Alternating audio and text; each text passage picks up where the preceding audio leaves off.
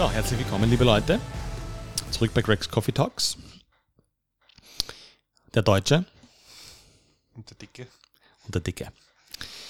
Ja, wir haben äh, äh, großes, großes Feedback auf unseren äh, Rückenschmerzen-Podcast bekommen, was uns natürlich wahnsinnig freut.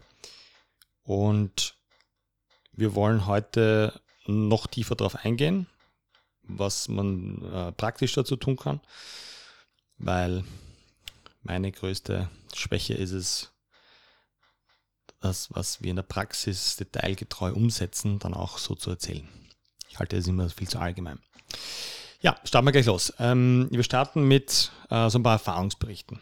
Äh, Tobi, hast du schon mal jemanden gehabt, der untere Rückenschmerzen gehabt hat, sprich Lendenwirbelsäule, L5, S1, die Region? Ja. Eine Dame, schon ein bisschen länger her jetzt, ähm, hatte mehrere Bandscheiben-OPs auch. Und sie war in so einer Art Reha-Zentrum danach oder halt, sie wurde behandelt in einer Örtlichkeit, wo mehrere Leute mit dem gleichen Problem waren. Und ihnen wurde gesagt, sie sollen froh sein, wenn sie mal wieder normal gehen oder laufen können, aber richtig laufen im Sinne von joggen gehen, mal wieder, das wird sie wahrscheinlich nicht mehr spielen. Und sie haben halt, ich weiß nicht genau, was sie dort für Übungen gemacht haben oder was für Therapieformen sie bekommen haben, aber ihm wurde halt gesagt, dass sie sich darauf einstellen sollen, dass es nie mehr so werden wird, wie es Mhm. mal war. Mhm. Und dann kam es, oder ich weiß gar nicht mehr, wie genau die Dame hergekommen ist und wie sie zu uns gefunden hatte. Und ja, wir haben angefangen zu trainieren, was jetzt nicht im, also kein klassisches Training in dem Sinne, es hat lang gedauert alles, aber wir haben viel Zeit gebraucht, um diese ganze Emotionen mal aufzuarbeiten und damit umgehen zu lernen. Ich glaube, das ist ein ganz wesentlicher Punkt. Und wenn ich das aus meinen eigenen Erfahrungen, jetzt nicht nur mit meinem Bandscheibenvorfall, sondern auch an ähm, diverse One-on-Ones auch zurückdenke, ich glaube, diese psychische Barriere, erstens einmal, für viele ist das die erste Verletzung, äh, außer sie haben halt irgendwelche Sportunfälle gehabt. Also die erste Verletzung, wo, wo, wo sie sich unter Anführungszeichen quasi selber verletzt haben, aber es kein akutes Trauma gibt. Das heißt, ich bin irgendwo runtergefallen oder beim Skifahren habe ich mir den, den, das Bein gebrochen. Ich glaube, das hat eine wahnsinnig hohe emotionale Komponente auch und vor allem, das ist wahrscheinlich, ich glaube, untere Rückenschmerzen ist, glaube ich, das eine der schwierigsten Dinge, die man haben kann. Weil seinen unteren Rücken nicht zu verwenden, ist de facto unmöglich. Brauchst du für Lachen, Gehen, Sitzen, irgendwas anspannen. Das ist auch der Übergang zwischen obere und untere, untere Extremitäten. Das heißt, du kannst es nicht nicht spüren in Wahrheit.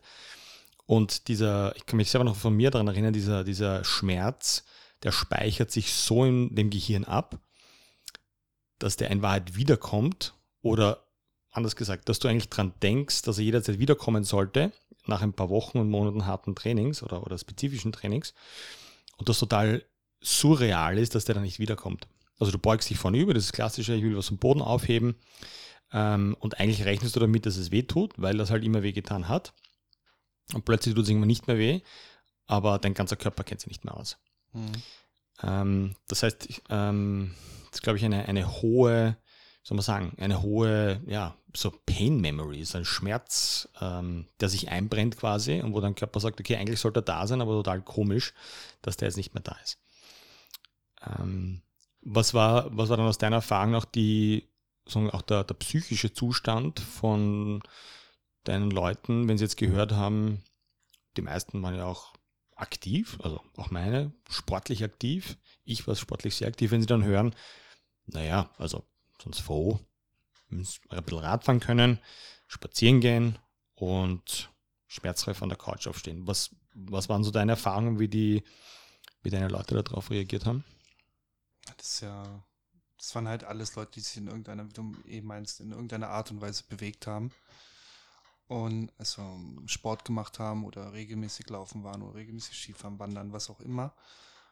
Und wenn du dann gesagt bekommst, glaube ich, ich hatte zum Glück noch nie so Rückenschmerzen, aber wenn, als die gesagt bekommen haben und mir davon erzählt haben, halt, als sie die Information bekommen haben, sie werden sich so nie wieder bewegen können, ist ja so, glaube ich, als nimmst du das weg, als würde man mir etwas wegnehmen, was ich täglich mache oder was, worauf ich mich immer freue, wenn ich am Wochenende was vorhab, Skifahren gehen oder am Wochenende treffe ich mich mit den Jungs und gehe Fußball spielen. Und wenn man sagt, okay, super, dass dir das Spaß macht, also kannst vergessen, das machst du nie wieder. Ja. Ich kann nur sagen, was das bei mir damals ausgelöst hat. Da gehen einem ganz wilde Gedanken durch den Kopf, nämlich, oh Gott, ich kann nie wieder trainieren und außer an Gummibändern herumziehen und spazieren gehen ist das dann nichts mehr. Das hat was ganz, äh, ganz Furchtbares mit meinem Kopf ausgelöst, nämlich pure Verzweiflung in Wahrheit. Und ich hatte auch kein, ich hatte auch nicht das Gefühl, dass mir jetzt irgendwer helfen kann, wie das besser wird. Also vielleicht, dass ich schmerzfrei werde, aber diese Angst wurde so in mich hinein implementiert, ähm, dass ich fast selber daran geglaubt habe, dass es das nichts mehr wird. Ich glaube auch, das ist eines der größten Probleme, das die Menschen dann haben, weil dann nimmst du eine Schonhaltung auch automatisch ein oder probierst gewisse Bewegungen zu vermeiden, eventuell. Wenn du weißt, dabei tat es weh oder so und wirst dann oder bewegst dich immer atypischer so wie es genau nicht sein sollte. Du verwendest immer mehr Bewegungen und Muskeln, die du eigentlich nicht dafür verwenden solltest und probierst diese eine Bewegung möglichst nicht mehr zu machen. Und schon gehst du anders, du liegst anders, du stehst anders, du hältst Sachen auf einmal ganz anders, nur noch auf einem Arm und durch diese, einfach nur durch diese Information, die du bekommen hast, wird sich, es wird nicht mehr besser werden, aber es wird alles nur noch schlechter werden dann. Ja, und ich finde, was noch viel schlimmer ist, ist, dass man dann quasi akzeptiert, dass das, was sozusagen am meisten Schmerzen bringt, ich sage jetzt, keine Ahnung, dass beim, weiß nicht, beim Laufen am meisten Rückenschmerzen, ähm, dass man das akzeptiert und sagt, okay, dann laufe ich halt nicht mehr und dafür gehe ich Fahrrad fahren. Das ist ja das Furchtbarste überhaupt, weil es gibt einen Grund, warum du gerne laufen warst, weil es dir offensichtlich Spaß gemacht hat. Das heißt, man akzeptiert eigentlich etwas als ultimative, ultimative ähm, ultimative Lösung, was völlig diametral zu dem ist, was man eigentlich selber machen will. Ich will laufen gehen. Ich will nicht Fahrrad fahren, ich will laufen gehen. Und da kann man jetzt Sportarten substituieren und man kann Krafttraining reinsetzen oder was auch immer. Ähm, aber wenn ich gerne reiten gehe, dann ist Fahrradfahren kein guter Ersatz dafür. Absolut. Außer dass das eine der Drahtesel ist und das andere, das andere äh, ein liebes Pferd.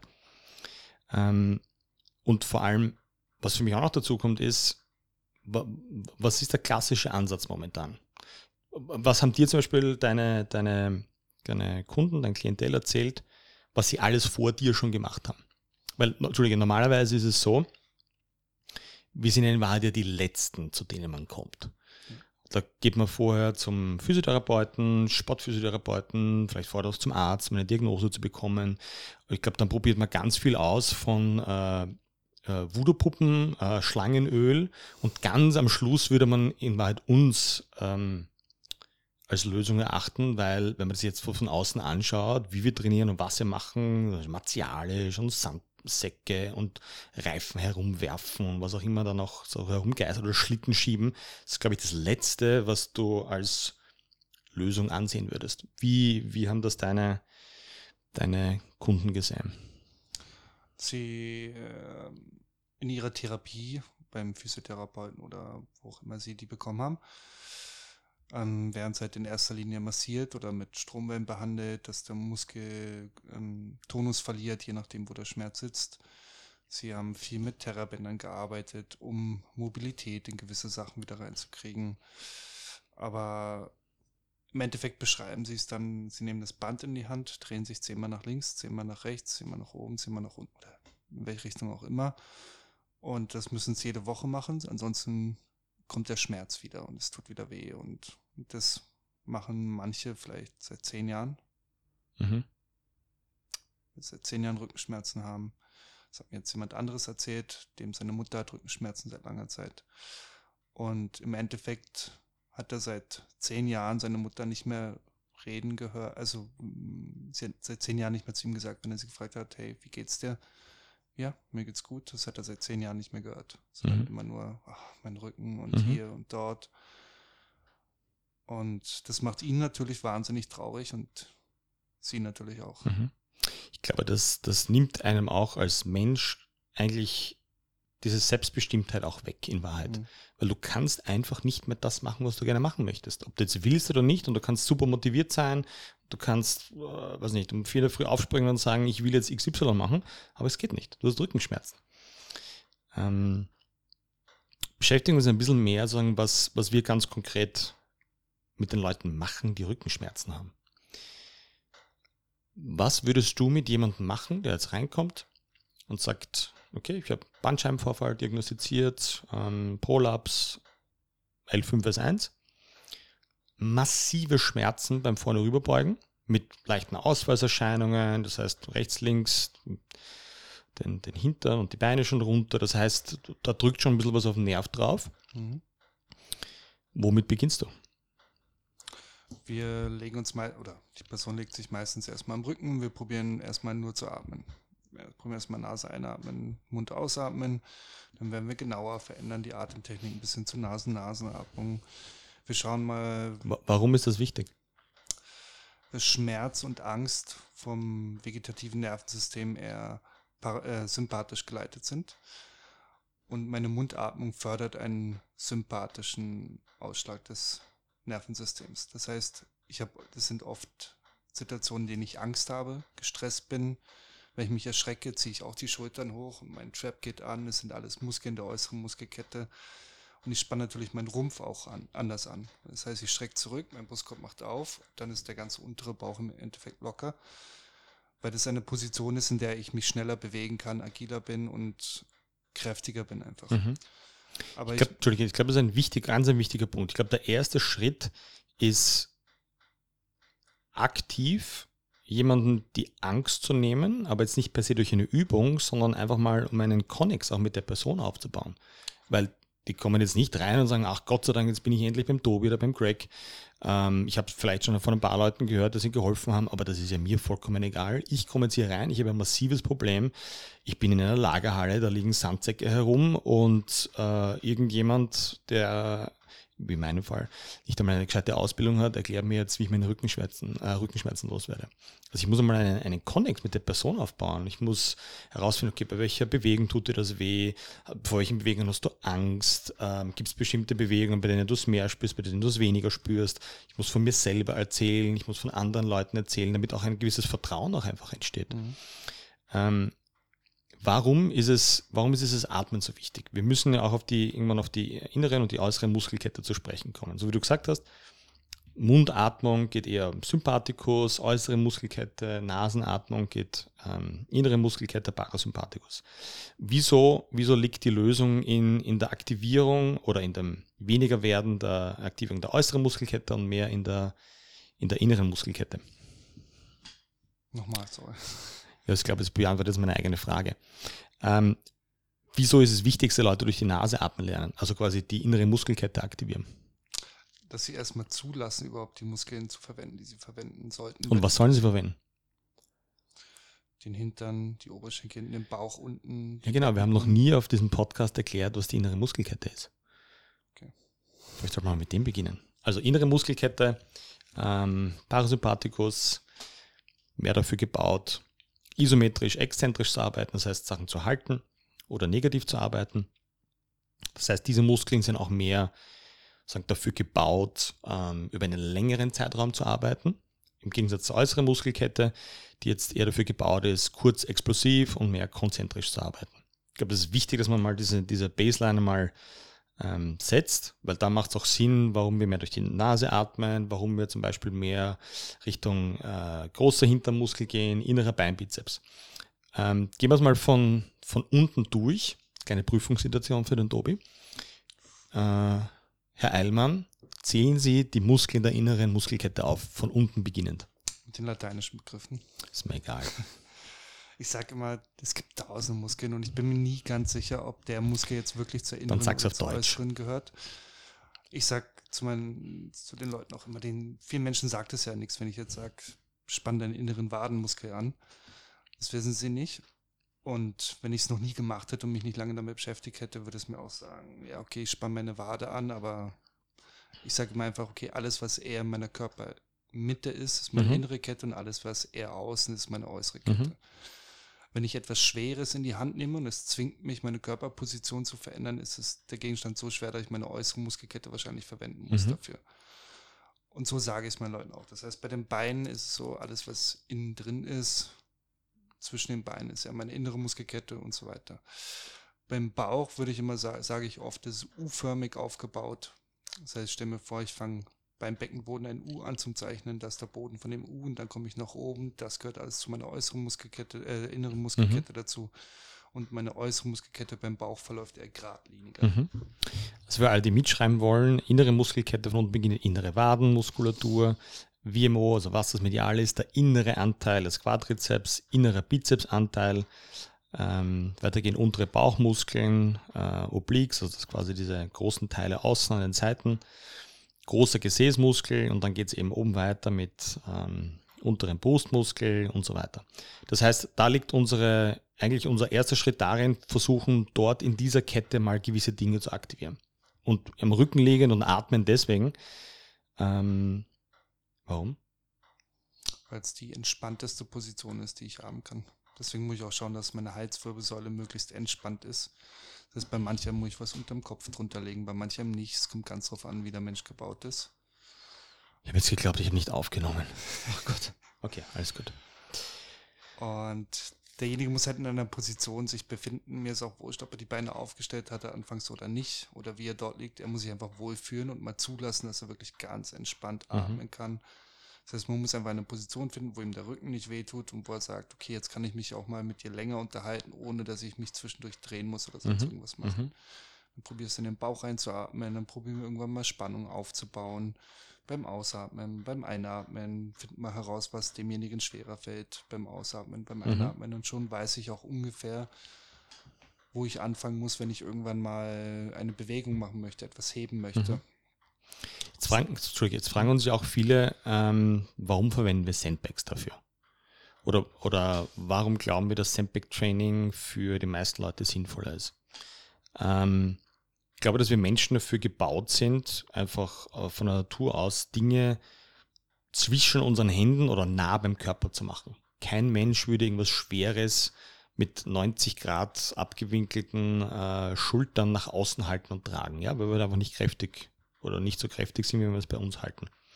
Das heißt, etwas zwischen unseren Händen zu halten, etwas, wo wir auch überraschenderweise Spannung nach innen finden, wo halt das Sandbag mehr dafür geeignet ist als die, die Langhantel, weil das Gewicht außerhalb meiner, meiner Schultern ist. Das heißt nicht, dass man das nicht auch machen kann, aber es ist einfach wesentlich schwerer, weil ich es aktiv anders machen muss, als mich das Gerät dorthin bringt. Ähm, und deswegen ist das Sandsack oder ein Packstick oder was auch immer eher prädestinierter dafür, Spannung nach innen zu erzeugen. Wir glauben einfach dran, dass, und ich sage jetzt irgendeine, irgendein Verhältnis, dass wir normale Menschen, so wie wir, die zwei, dreimal die Woche trainieren, einfach 80 Prozent diese innere Muskelkette brauchen und vielleicht 20 Prozent die äußere. Das ist jetzt eine, eine völlige Hausnummer.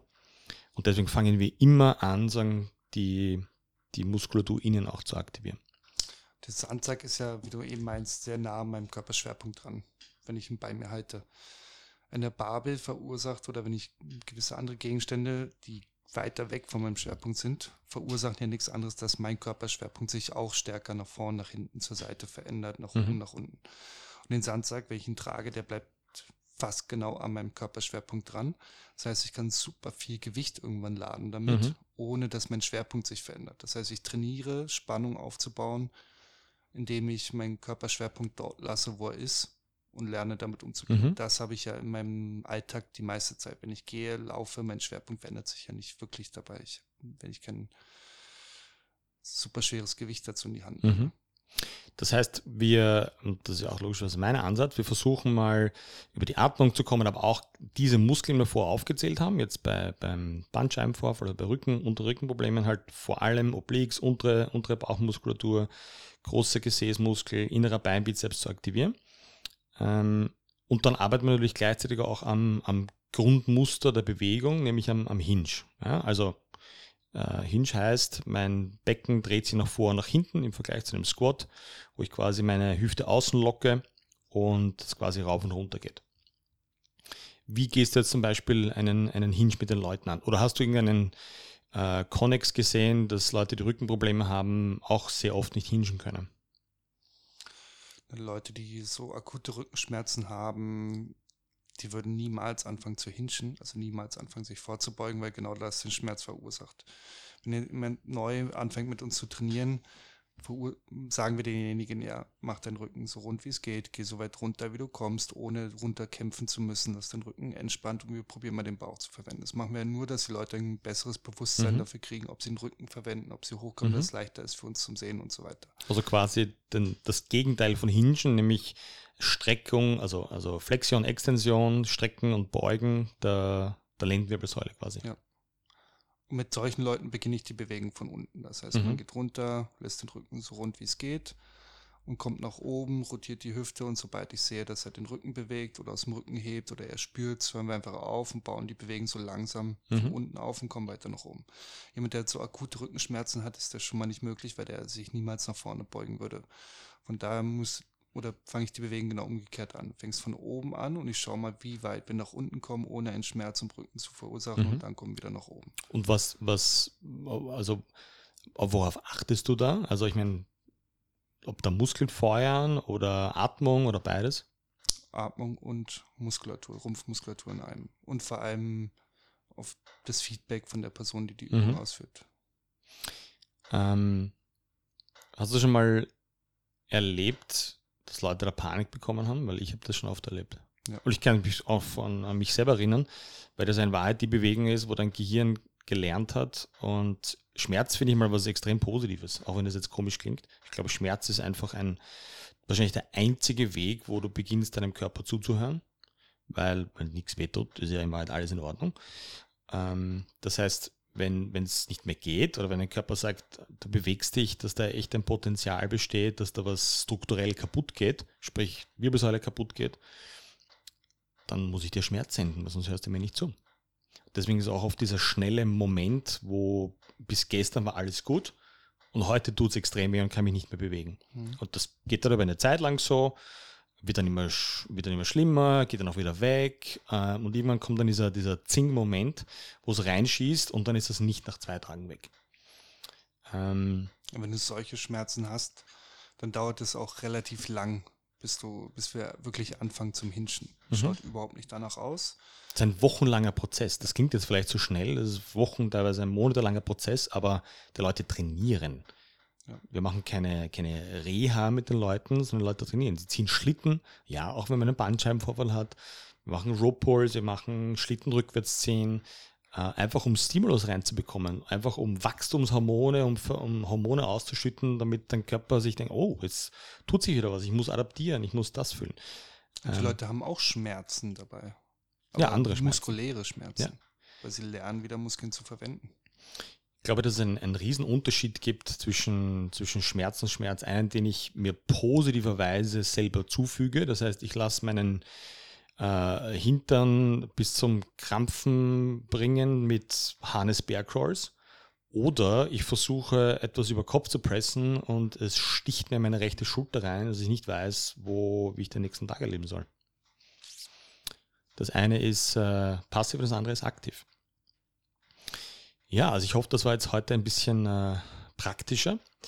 Ich würde mich wahnsinnig freuen. Wir haben das jetzt schon lange und oft hier ausprobiert, wenn es auch Feedback zu euch gibt. Gerne auch äh, Videos zu uns schicken. Ähm, wir sagen immer Mini-Assessment-Videos. Einfach mal, wer Rückenschmerzen hat, macht ein kurzes Video von der Seite und von hinten filmen.